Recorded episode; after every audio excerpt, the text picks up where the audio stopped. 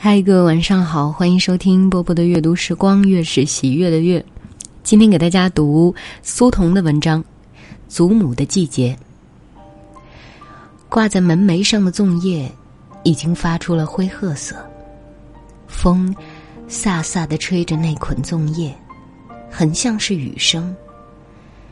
真的下雨了，雨丝白茫茫的扫过村落，在我家门前织起一张网。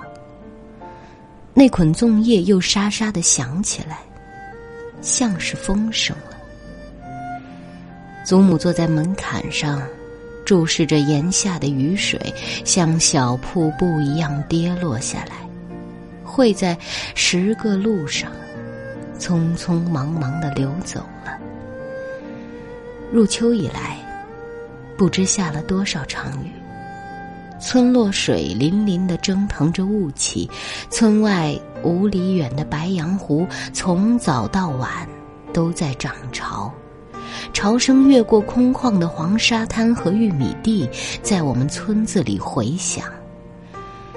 祖母一直在倾听那声音。很早以前，祖母就聋了，但是那个秋天，他说他什么都听见了。每天早晨，他被雨声和潮声惊醒。便对灶边烧火的母亲说：“凤英子，今天我要走了。”祖母天天坐在门槛上听雨，神态宁静而安详。那捆粽叶在门栏上轻轻摇晃着，被雨如湿了，不再响了。那是去年秋天的事情。去年秋天，是我祖母的弥留之际。我们家的人都记住了那些下雨的日子。春天的时候，我祖母还坐在后门空地上包粽子呢。有一只洗澡的大木盆，装满了清水，浸泡着刚从湖里苇地里劈下来的青粽叶。我家屋前屋后都是那股凉凉的清香味。我走过去，把手伸进木盆，挨祖母骂了。他不让人把马旗的青粽叶搞乱了。我们白洋湖一带的人都包小脚粽，大概算世界上最好看、最好吃的粽子。祖母把雪白的糯米盛在四张粽叶里。窝成一只小脚的形状来，塞紧包好，扎上红红绿绿的花线。有一只粽子挂到我的脖子上，我低头朝那只粽子左看右看，发现祖母包的粽子一年比一年大，挂着香喷喷、沉甸甸的。祖母挎着竹篮走过横七竖八的村弄，去五里外的白杨湖边采青粽叶。我跟着他，我们站在湖边的黄沙地上，望着四处可见的苇丛，然后赤脚涉过一片浅水，走进最南面那丛芦苇里。祖母喜欢这里的粽叶，这水里有小青蛇，我看见过。祖母说：“你不怕吗？”我看见祖母踩在一片暗水中。小青蛇不咬人，小青蛇游过的水里，长尾子都是甜的。祖母踩着白杨湖的青粽叶，时不时俯视身下的湖水，湖水波动着，把她穿蓝袄的影子搅碎了。有一次，他俯视着那个影子，突然手里抓的苇叶掉落了。祖母站在湖水里颤抖着，告诉我她刚才看见了祖父的脸。他说他没有眼花，那确确实实就是我祖父。老家伙来拉我走了。祖母对着湖水自言自语，他一笑起来，脸上。便苍老了许多。那种笑是凄凉又欣慰的。我记得，祖母的头发就是那个春天白的。她常常一个人到湖边去，去很长时间。有一片芦苇的叶子，差不多让他披光了。他赤着脚站在冷冷的湖水里，俯视着水面，说：“他又看见了老家伙的脸。”湖上下网的人看见我祖母在水里，又是说又是笑又是哭的，都说他的眼睛也许真看见了什么。家里人猜祖母是看见了游过水下的小青蛇，我祖父属蛇，他跟我这么大的时候，村上人都喊他小蛇儿。他十七岁娶了我祖母，我祖母。就成了小蛇儿家里的。去年端午节前后，祖母坐在后门空地上，不停的包粽子，几乎堆成了一座粽子山，没有人去劝阻她。祖母年近古稀，但并不糊涂，直到去世没干过一件糊涂事儿。小蛇儿从前最能吃粽子，一顿能吃八个。有一天，村里的老寿爷踱过我家门口，看见了门楣上一捆捆的粽叶，这样对我父母亲说：“父母亲一个编竹篓，一个劈劈柴。”他们对老寿爷笑着，没有说什么。我祖父也死于秋天，死于异乡异地。一个叫石码头的地方，村里五十岁以下的人都没有见过他，包括我的父母亲。据说，他是在新婚的五天后出走的，走了就没再回来。没人能知道其中的缘故。祖母守着他留下的老屋过日子，闭口不谈祖父的事。许多年了，村里人还是喊我祖母小蛇儿家里的。有一年，老寿爷跟着贩米船溯水而上，来到湖北一个码头上，遇见了我祖父。他正在码头的石阶上为一个瞎女人操琴卖唱。在异乡见到村里的熟人，祖父并不激动。他抛下瞎女人和围观的人群，跟着老寿爷上了贩米船。他帮着村里人把船上的米袋卸完，拉着老寿爷进了一家小酒店。就是那次，我祖父酒后还吃了八只粽子。你回去吧，你儿子会满村跑了。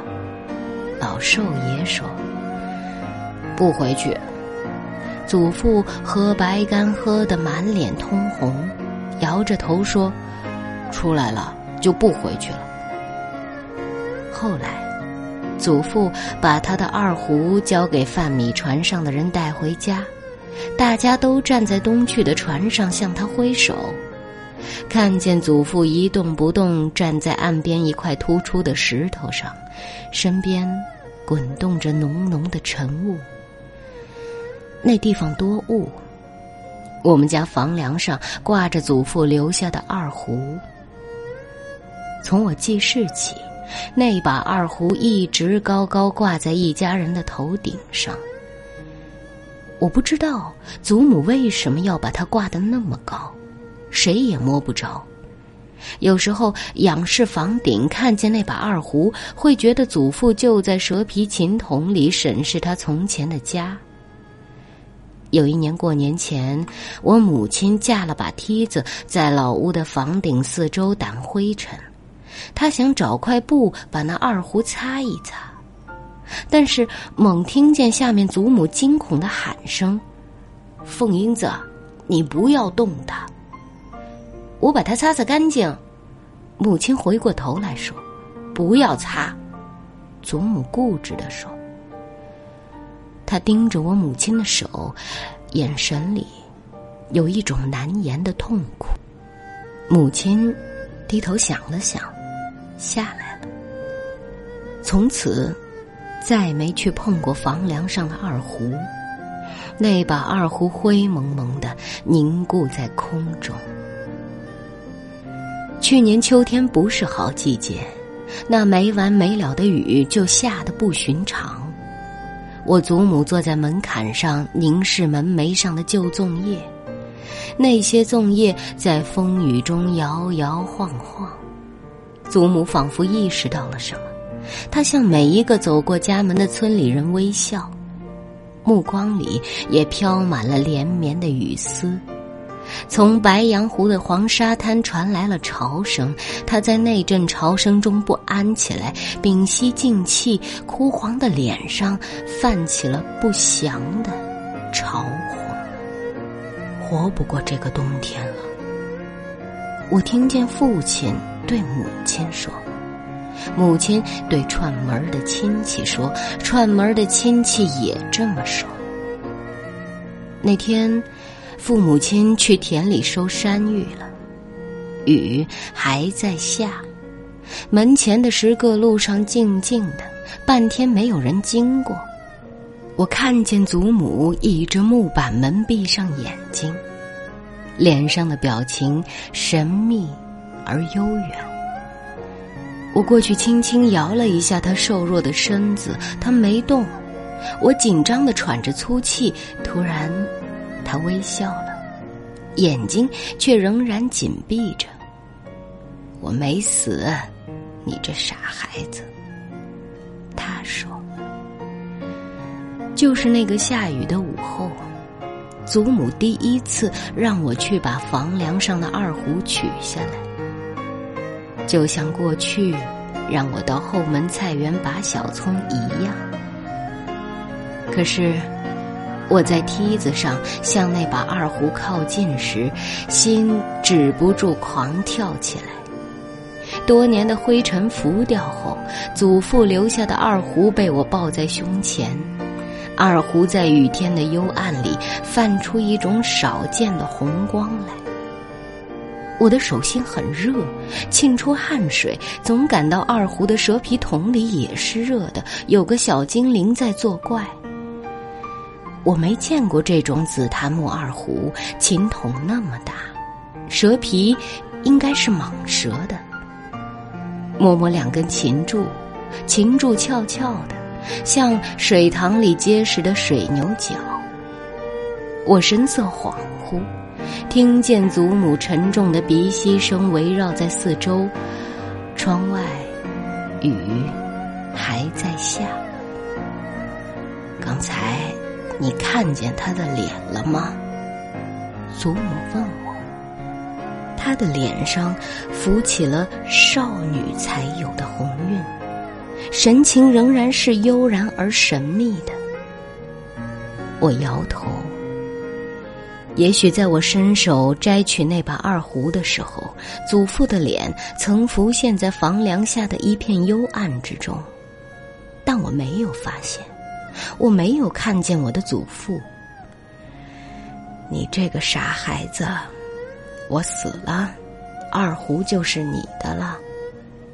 祖母说，他闭着眼睛回忆着什么，脸上的红晕越来越深。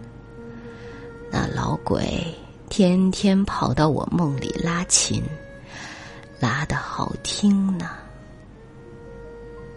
有一个瞬间，我感到紫檀木二胡在怀里躁动，听到了一阵陌生的琴声从蛇皮琴筒里涌出来，越过我和祖母的头顶，在茫茫的雨雾里穿行。我抓住了马尾琴弓，琴弓挺轻的，但是似乎有股力要把我的手弹回来，我的手支持不住了，突然感到从未有过的慌乱。你这个傻孩子，你怎么不拉呢？祖母焦灼起来，她猛地睁开眼睛，带着痛苦的神色凝视那只二胡。我看见祖母苍老的面容映在紫檀木上，雨斜斜的飘过门前，雨声中传来了村里人杂杂的脚步声，他们收山芋回来了。我父母亲满腿泥泞出现在门前，紫檀木二胡泛出的红光，晃了他们的眼睛。父亲和母亲一个站在门里，一个扶着门框，奇怪的看着我和祖母。二胡还倚在我的胸上，我始终没有拉响祖父留下的二胡。那是我祖母逝去前几天的事。后来村里人知道了这事儿，都说我不懂事儿。说我那天无论如何要让祖母听听那把二胡的，我很难受。我不会拉二胡。秋天下最后一场大雨的时候，我母亲从箱子里找出了祖母的老衣，那是我祖母几年前自己缝的，颜色像太阳一样又红又亮。我见过村里几个死去的老人，他们身上最后一件衣服都挑选了鲜亮的颜色，那大概是有道理的。母亲把红色的老衣挂在他房里，光线暗淡的房间便充满了强烈的红光。母亲说是为了镇邪，红颜色能镇邪。后来，我母亲打开了祖母常年锁着的一只黑漆木盒，木盒里空空的。我母亲眼里闪过一丝慌乱，急忙走到后门去。母亲对编竹篓的父亲说：“什么没有了？那块金锁。”母亲说：“我嫁过来的时候，他给我看过的。”又不想要他的，他干什么藏起来呢？我父亲沉默了一阵子，来到祖母身边，轻轻的把她从昏睡中唤醒。娘，你的金锁呢？早没了。祖母那会儿依然清醒，她定定的看着父亲的脸，娘。我们不要，让你老带走的。母亲说：“我不带走，死了还带金锁干什么？”祖母说完，真切的微笑了一下。那是她一辈子最后一次微笑，笑得那样神秘，让人永远难忘。我父母亲凝视着他布满皱纹和老人般的面容。愣怔了半天，等着他告诉什么。但是，祖母闭上眼睛了，不再说话，微笑也渐渐消退。父亲站在那儿，忽然浑身不可遏制的颤抖起来。他朝母亲背上推了一把，沙哑着嗓子说：“走吧。”他们两个垫着脚尖。轻轻的离开，祖母在连绵不绝的雨声中继续着她的梦境。我祖母清贫了一辈子，没有留给家里任何值钱的物件，连唯一的金锁也莫名其妙的失踪了，只有一捆一捆的旧粽叶还挂在我家的门楣上，沙沙沙的响。在长长的秋天里，我在祖母留下的旧粽叶下面出出进进，总能闻到白杨湖边芦苇的清香。春天，那个祖母的季节，就浸润着这股清香。我料定，在每年的端午节，祖母还会将温暖的手伸向我，在我的脖颈挂上那只用红线扎紧的小脚粽。我挂着这只粽子，跨出家门，走过村落，在白杨湖一带燕子样掠过，走过春天，走过秋天。即使在白洋湖外面的世界里，祖母的粽子也会留下永恒的清香。祖母的坟在白洋湖边，坟上长着一株焦黄的迎春。没有青草，青草还没有长出来。清明去扫墓的时候，母亲带着锡箔和纸钱，我拿着又一株迎春，父亲却在臂弯里夹着祖父留下的那把二胡。一开始我就觉出气氛的异样，一路上我不时用眼光询问父亲，但不敢开口。父亲走在野草极稀的湖边小路上，经常仰起头望一望四月里晴朗湛蓝的天空，神情肃穆而阴郁。事情发生在祭坟以后，那会儿坟上的纸钱还没燃尽。湖风吹过时，纸钱带着火星纷纷扬扬的腾起来，好像凌空飞舞的黑蝴蝶。我看见父亲慢慢的朝祖母的坟头跪下去，把那把紫檀木二胡放在坟头上，坟上的火光猛地暗淡了一下，随之又窜出一群枫叶般的火苗来。我祖父的紫檀木二胡被点燃了，我又茫然又恐惧的注视着躺在火焰里的二胡，注视父亲。被火光映红的肃穆的脸，那双眼睛里此刻充满了紫檀木二胡奇怪的影子。我一下子忆起了多年来父亲仰视房梁的目光，那种我无法理解的目光，和祖父留下的二胡纠缠了多少年呢？但是。为什么要烧掉祖父的二胡？为什么要烧掉祖父留下的二胡呢？父亲仍然跪在坟前，母亲脸上有一种如释重负的神情，眼里却涌出泪水。我祖母在坟下，她在无底的黑暗里应该看见这枫叶般的火焰了。胡风从芦苇丛中穿出来，在空荡荡的滩地东碰西碰。我们面前的火焰久久不熄，在一片寂静中，我们听见那把二胡在火苗的吞噬下发出一阵沉闷的轰鸣，似乎有什么活物在琴筒里狠狠的撞击着。是是你爹的声音吗？母亲的声音打着颤。不，是娘的声音。父亲庄严的回答。当蛇皮琴筒发出清脆的开裂声时，我先看见了从琴筒里滚出来的金光闪闪的东西。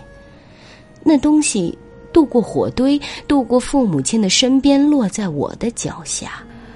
那是。我祖母的金锁，直到现在，我还无法解释家里发生的好多事。我告诉你们了，我的老家在白洋湖边的一个村子里，老家还有父亲和母亲，他们住着祖先传下来的两间瓦房。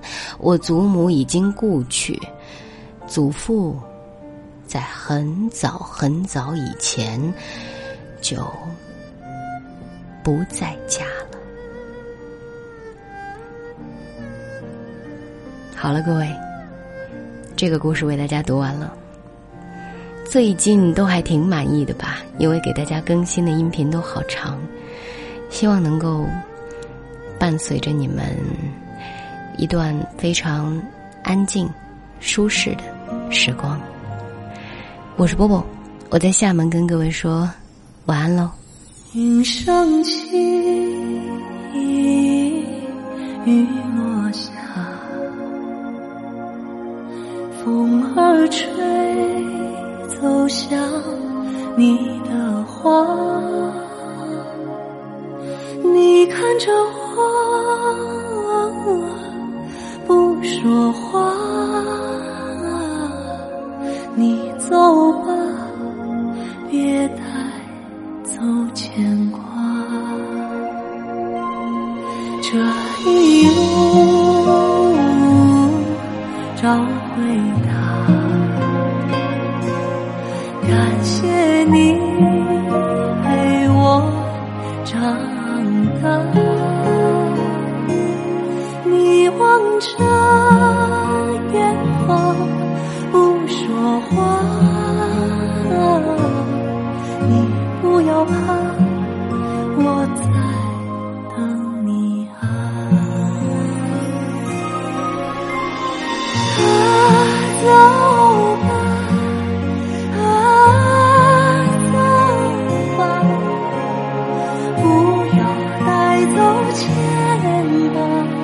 我懂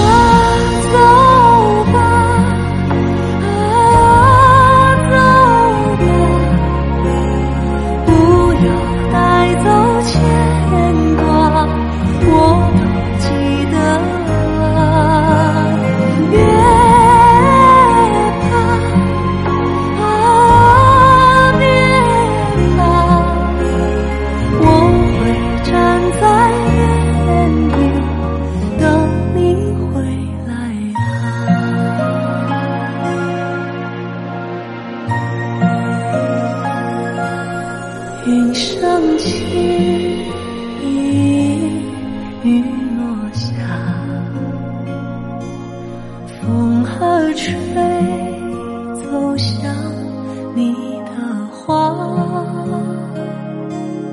你看着我。